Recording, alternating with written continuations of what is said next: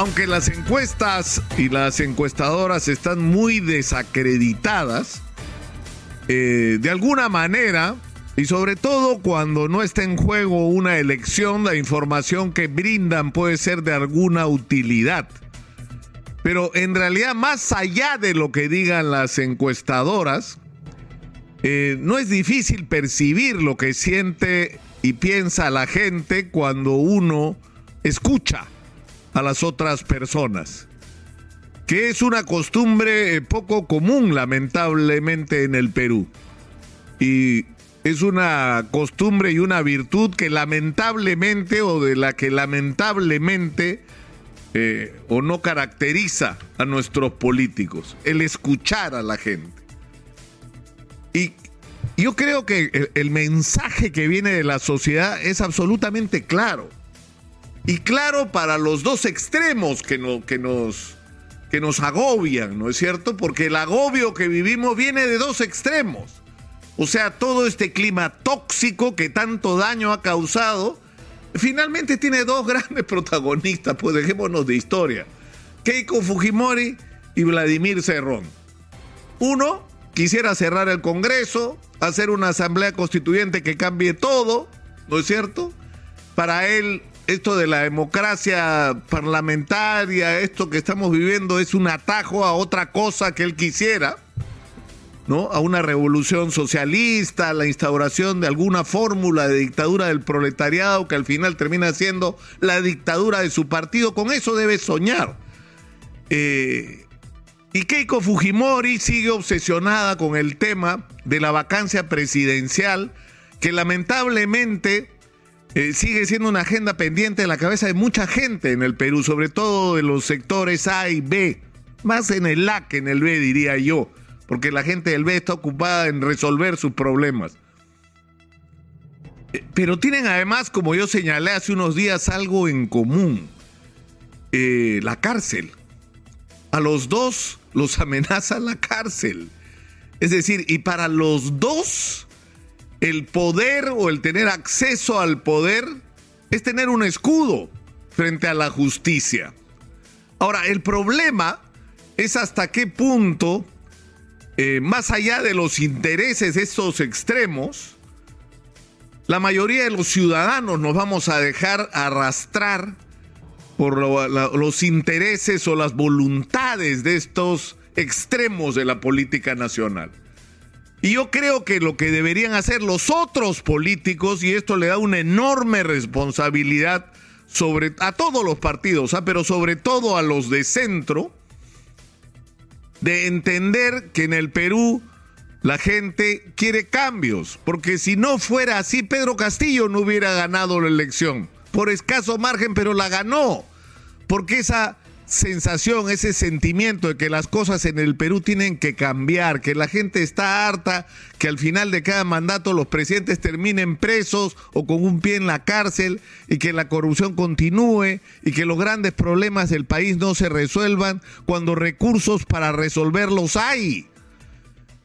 Y estos, y estos cambios no ocurren por la absoluta ineptitud, ineficacia y corrupción del aparato público en un contexto en el que, por supuesto, las cosas, como ya hemos señalado hasta el cansancio, se pueden cambiar. Los términos de contratación con los grandes inversionistas se pueden mejorar seguramente, pero nuestro principal problema en este momento no es el dinero que recibimos, sino lo mal que lo gastamos. Entonces, la gente quiere que se produzcan cambios en términos de inclusión, en términos de, beneficio para la inmensa mayoría de la sociedad del crecimiento económico. Y que esto supone evidentemente cambios constitucionales. Pero el mensaje que viene de la gente también es que estos cambios tienen que ser hechos con responsabilidad que estos cambios tienen que ser hechos con inteligencia, pero sobre todo con una condición, en base al consenso. Y es por eso que cuando uno hace una encuesta le va a salir pues 10%, y eso, de gente que quiere una asamblea constituyente ahorita. Porque además hay gente que dice, ya, yo quiero una asamblea constituyente ahorita, pero cuando uno le pregunta, ya, ¿y qué cosas va a cambiar de la constitución? ¿No? Esa asamblea constituyente no lo terminan de tener claro. Entonces, lo lógico en un contexto como este no es solo ocuparnos de las urgencias de la eh, situación sanitaria provocada por el coronavirus, del regreso a clases de nuestros chicos y de la reactivación económica, sino de discutir de una manera ordenada, inteligente, eh, consistente, tolerante, escuchándonos unos a otros, todos los cambios que la constitución de nuestro país requiere. Y en ese contexto, discutir sobre la necesidad o no de una asamblea constituyente que va a ser imposible de que ocurra si no hay un amplio consenso nacional. Es decir, una constitución no se puede imponer como ha ocurrido una asamblea constituyente a lo largo de la historia del Perú por golpes de Estado. Porque eso ha sido lo que ha ocurrido en la historia del Perú. Hay un golpe de Estado y luego de él tiene que haber una asamblea constituyente. Estamos viviendo un momento distinto de nuestra historia. Disfrutamos con todos sus defectos de una democracia. Entonces el mensaje que hay que recibir es ese. Y no solamente que los cambios constitucionales tienen que hacerse de acuerdo a la constitución vigente, lo cual supone que el debate tiene que pasar por el Parlamento, sino que ese debate tiene que ampliarse a la sociedad. Porque es cierto que uno de los grandes defectos de nuestra democracia es la falta de representatividad de los partidos políticos. Dígame usted, señor, señora, que, nos, me está escuchando, viendo y siguiendo en las redes. ¿Usted le cree a los partidos políticos?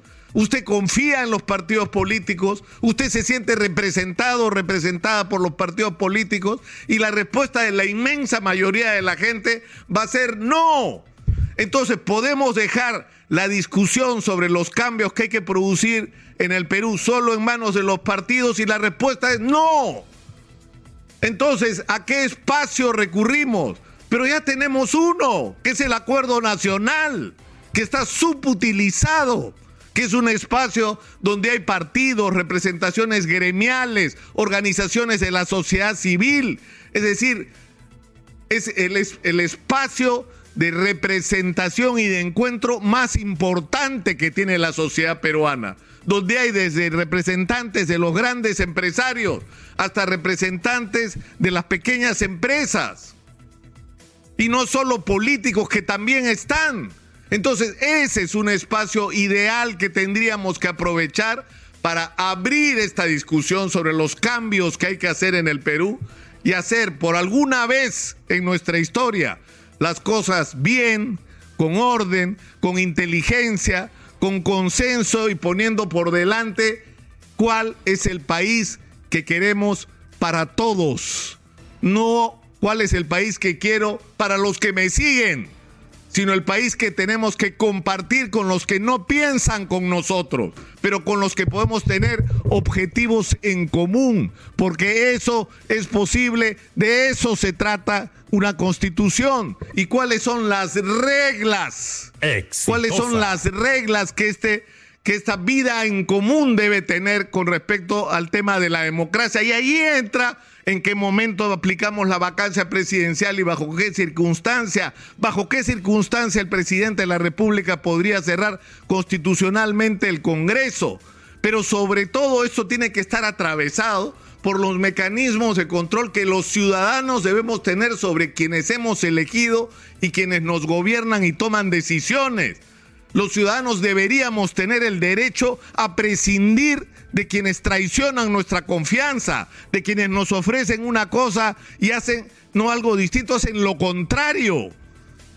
Que eso es lo que nos ha ocurrido constantemente, de quienes terminan involucrados en actos de corrupción, de quienes terminan gobernando para pequeños intereses y no para los intereses nacionales, es decir, los ciudadanos que se supone somos los poseedores del poder deberíamos tener la capacidad de corregir nuestros errores cuando hemos elegido mal. Todo esto tiene que estar en discusión y reitero, lo dijo Ricardo Márquez acá la semana pasada, el presidente de la Sociedad Nacional de Industria, que dijo dos cosas trascendentes. Olvídense, señores empresarios, del tema de la vacancia y ocúpense de cómo hacemos para que este país se mueva en términos económicos y segundo, ordenemos esta discusión sobre los cambios que el Perú de hecho requiere, pero haciéndolo bien a través del acuerdo nacional. Creo que es una iniciativa que tendría que ser respaldada por todos.